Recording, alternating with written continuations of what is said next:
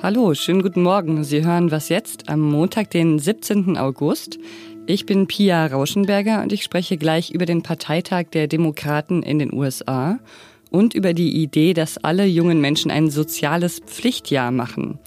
Jetzt kommen aber erstmal die Nachrichten. Ich bin Anne Schwed, guten Morgen. In Belarus sind gestern erneut Regierungskritiker auf die Straße gegangen. Medienberichten zufolge soll es die größte Kundgebung seit der Unabhängigkeit des Landes 1991 gewesen sein, mit rund 200.000 Teilnehmern. Die Menschen werfen dem Präsidenten Lukaschenko Wahlfälschung vor und fordern seinen Rücktritt. Allein in der Hauptstadt Minsk legten hunderte Beschäftigte in zwei staatlichen Betrieben die Arbeit nieder. Lukaschenko drohte mit Jobverlusten, falls die Betriebe pleite gehen sollten sollten. Heute will er einen staatlichen Lastwagenhersteller besuchen und den Beschäftigten Rede und Antwort stehen. In den USA spitzt sich der Streit um die Briefwahlen weiter zu. Die Sprecherin des Repräsentantenhauses, Nancy Pelosi, ruft die Abgeordneten aus der Sommerpause zurück. Sie sollen über ein Gesetz entscheiden, das die Post daran hindert, ihre Dienstleistungen zu ändern. Außerdem soll der Postchef vor einem Kontrollausschuss aussagen. US-Präsident Trump befürchtet offenbar, dass Briefwahlen ihn eine zweite Amtszeit kosten könnten. Vergangene Woche hatte er Mittel in Höhe von 25 Milliarden Dollar für die Post blockiert. Er behauptet außerdem, zudem, dass Briefwahlen nicht sicher vor Manipulation seien, ohne jedoch Beweise dafür vorzulegen.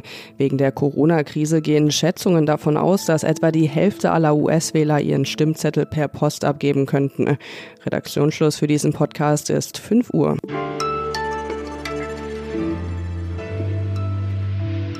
Heute startet der Parteitag der Demokratischen Partei in den USA in Milwaukee und die Delegierten, die können heute bestimmen, wer ihr Präsidentschaftskandidat werden soll.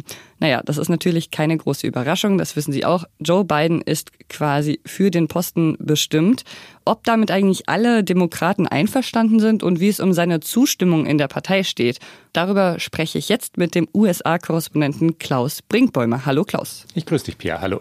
Der Parteitag läuft in Corona-Zeiten ja wahrscheinlich ein bisschen anders ab als normalerweise. Was passiert denn da heute? Ja, das, was besonders ungewöhnlich ist, ist, dass äh, der Kandidat selbst und die Vizekandidatin, wenn man sie mal so nennen möchte, also Joe Biden und Kamala Harris äh, aus Wilmington, Delaware, zu den Delegierten sprechen werden, also rein virtuell, rein digital.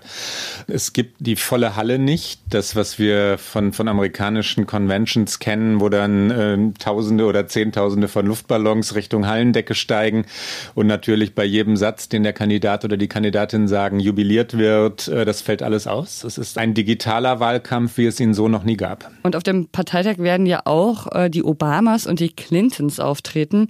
Wie wichtig ist das denn für Joe Bidens Standing in der Partei, dass die ihn da unterstützen? Die Clintons sind eher von gestern. Ähm, die sind nicht mehr wirklich präsent und die Partei trägt Hillary Clinton die Niederlage von 2016 schon noch nach.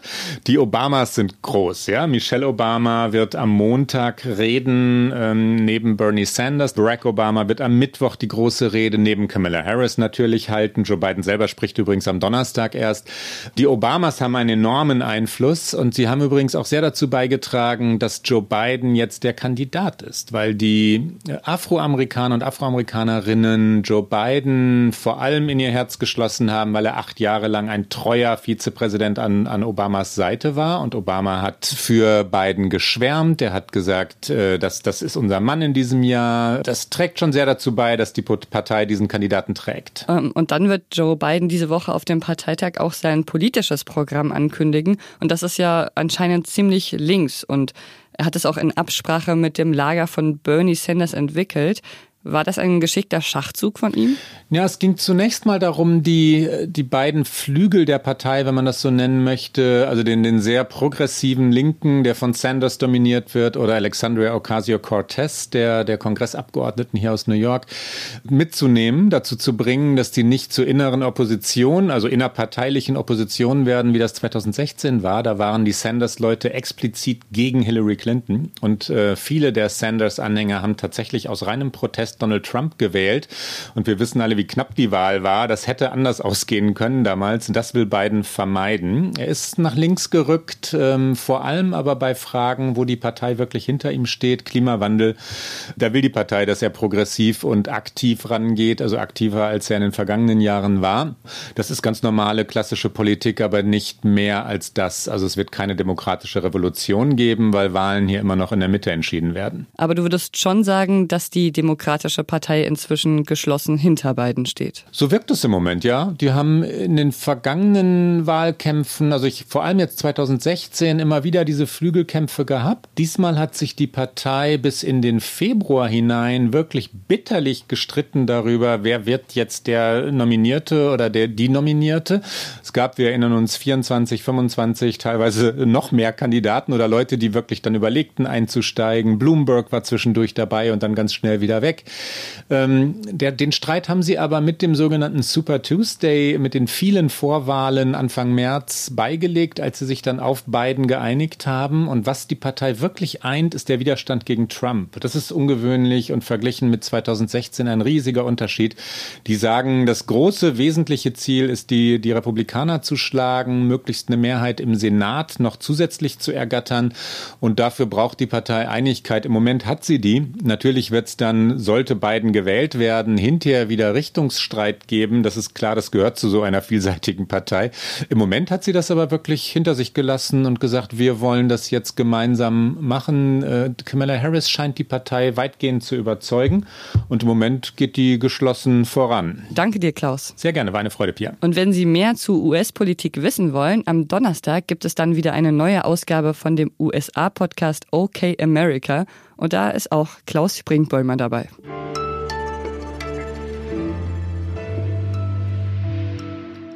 Und sonst so?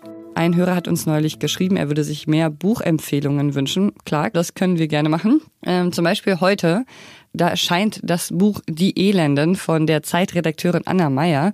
Und der Untertitel ist Warum unsere Gesellschaft Arbeitslose verachtet und sie dennoch braucht. Und ich habe das Buch noch nicht komplett gelesen. Ich äh, werde es mir aber auf jeden Fall heute kaufen oder in den nächsten Tagen, weil ich einen Artikel von Anna Meyer in der aktuellen Zeit gelesen habe. Und da geht es auch genau darum, warum es eigentlich so viele Vorurteile gegenüber Arbeitslosen gibt, aber warum wir eigentlich als Gesellschaft quasi auf sie angewiesen sind.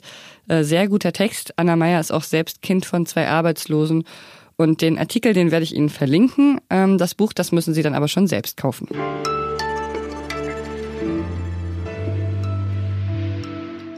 Ein Jahr lang alten Menschen zuhören, Hausaufgabenhilfe geben, im Kindergarten arbeiten oder Bäume im Park pflegen. Einige, vor allem CDU-Politiker, finden, das sollte Pflicht für jeden jungen Menschen in Deutschland sein. Das ist unter anderem auch eine Reaktion auf die Krawalle in Stuttgart. Andererseits gibt es diese Forderung nach einem sozialen Pflichtjahr schon länger. Und über diese Idee spreche ich jetzt mit meinem Kollegen Jonathan Lindenmeier. Der hat nämlich verschiedene Politiker dazu befragt. Hallo Jonathan. Hallo Pia. Was genau steckt denn hinter dieser Idee mit dem sozialen Pflichtjahr? Dieses soziale Pflichtjahr wird eigentlich hauptsächlich von Unionspolitikerinnen und Politikern gefordert und einer, der das auch schon häufiger ins Spiel gebracht hat, ist Philipp Amthor. Den haben wir dann gefragt, warum er das für eine gute Idee hält. Wir haben in der CDU durchaus einen Reparaturbedarf gesehen für unseren gesellschaftlichen Zusammenhalt. Und ich glaube schon, dass ein Dienstjahr dafür hilfreich sein kann. Hat denn Philipp Amthor den Eindruck, dass diesen jungen Menschen bisher nicht bewusst ist, dass sozialer Zusammenhalt wichtig ist oder dass sie das nicht ohnehin im Laufe ihres Lebens lernen? Ja, in gewisser Weise schon. Also in dem Fall ist immer so das Argument, dass wenn man das nur auf freiwilliger Basis hat, dass sich dann nur Leute engagieren, denen sowieso die Gesellschaft am Herzen liegt und eben nicht die, die, sage ich mal, ein bisschen weiter davon entfernt sind und sich normalerweise nicht engagieren würden, sondern dass man wirklich die Gesamtheit der jungen Leute dazu bringt, was zu machen. Und würdest du sagen, es gibt dafür eigentlich eine potenzielle Mehrheit im Bundestag? Ist das politisch umsetzbar? Es ist wahrscheinlich relativ schwierig, das wirklich umzusetzen, weil es dafür eine Änderung des Grundgesetzes bräuchte und damit eine Zweidrittelmehrheit im Bundestag. Und wenn die Union das jetzt umsetzen wollte, bräuchte sie also eine Menge Stimmen und das wird eher schwierig, weil wir haben mit Kevin Kühnert gesprochen, der das äh, für eine schlechte Idee hält. Einen Pflichtdienst einzuführen, offenbart, finde ich, ein komisches Bild von jungen Menschen, weil die Argumentation zeigt ja eigentlich immer, wir glauben nicht, dass junge Leute sich für die Gesellschaft engagieren wollen, also verhelfen wir ihnen zu ihrem Glück, indem wir sie zwingen und dann merken sie schon selber, dass das wichtig ist. Halte ich für Blödsinn. Ja, das ist so der Ansatz, den die SPD oder auch die Opposition da vertritt, dass man eben sagt, man verbessert die Struktur, in der die Freiwilligendienste quasi eingebettet sind, indem man die Träger unterstützt, dass sie nicht so viele Menschen äh, ablehnen müssen und andererseits äh, auf Seiten der Bewerber, dass man die Dienste auch einfach attraktiver gestaltet, dass man mehr Leute dazu bekommt, sich dafür zu bewerben. Kevin Kühne zum Beispiel fordert da eine höhere Bezahlung für die Freiwilligendienstleistenden. Danke, Jonathan. Ja, danke, Pia. Und Jonathans Video zum sozialen Pflichtjahr, das finden Sie auf Zeit Online. Ich verlinke es Ihnen aber auch in den Shownotes. Das war was jetzt für heute Morgen. Heute Nachmittag hören Sie hier dann meinen Kollegen Ole Pflüger. Ich bin Pia Rauschenberger. Machen Sie es gut.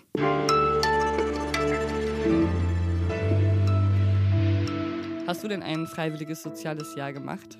Ja, ich habe ein freiwilliges soziales Jahr gemacht. Direkt nach der Schule ähm, habe ich ein Jahr bei der Lebenshilfe gearbeitet. Und ich persönlich fand das ein sehr cooles und äh, wichtiges Jahr für mich.